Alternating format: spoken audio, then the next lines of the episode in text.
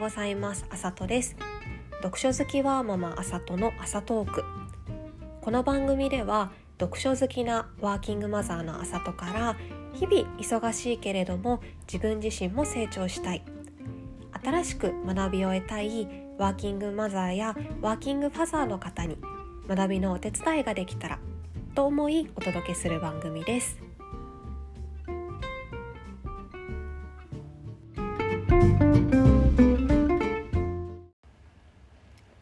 今日お話ししたい本は徳力元彦さんの普通の人のための SNS の教科書です。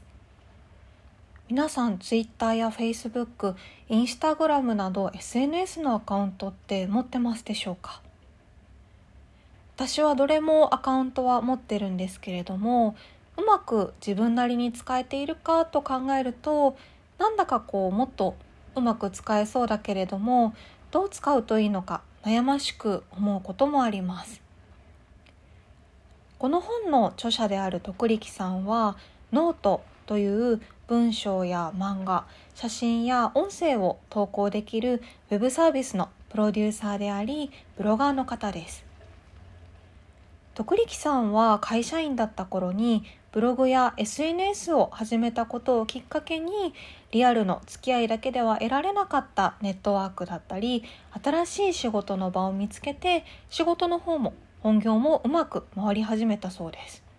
すごいですね。特に今ウィズコロナアフターコロナの今の時代ってこれまでのようなリアルのコミュニケーション会うコミュニケーションだけに頼っていては仕事もプライベートもうまくいかないなと感じている方も多くいらっしゃると思うんですけれどもこれまで SNS に救われてきたよという徳力さんはこれからより一層ネットコミュニケーションが必須となってくるよ。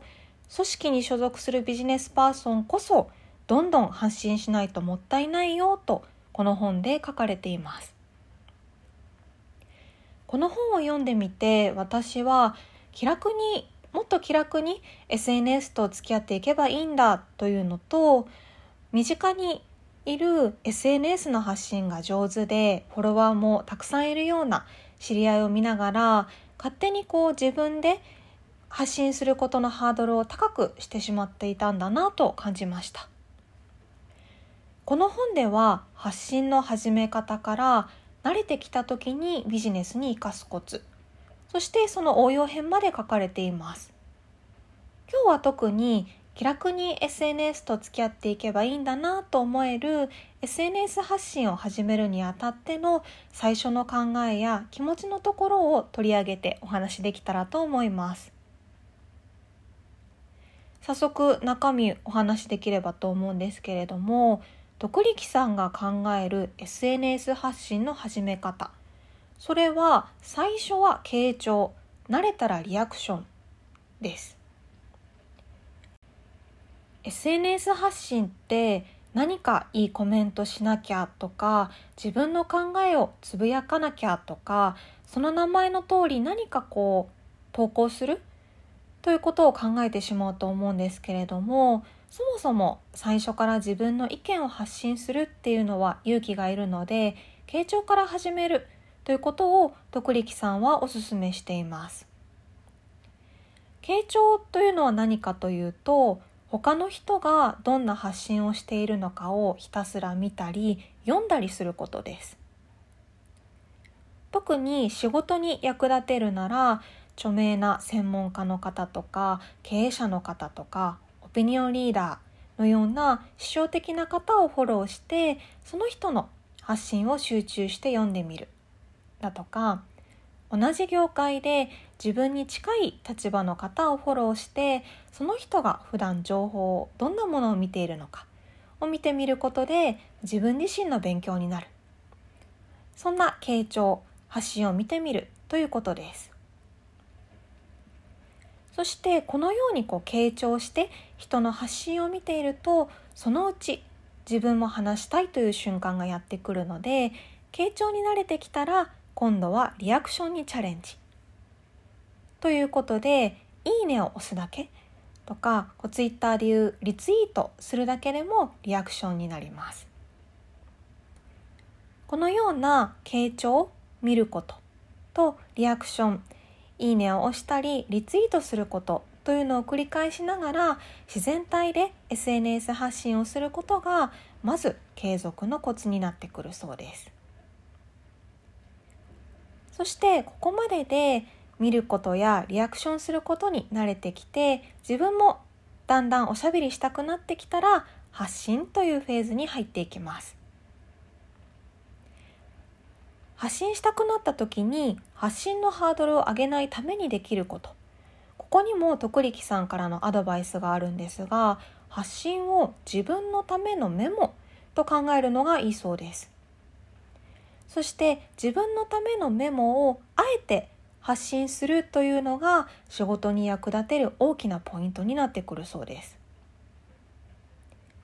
自分のために続けやすいテーマというのも話されていましてそれはイベントニュース本。この3つです。イベントのメモだったら、まあ、参加できなかった人とかこうイベントの内容を広めたいこう登壇者の方からも感謝されることってありますよね。そしてニュースのメモだったら、ま、今日あのニュース見たとこう普段の会話で話題にするような気軽さでメモすれば十分であって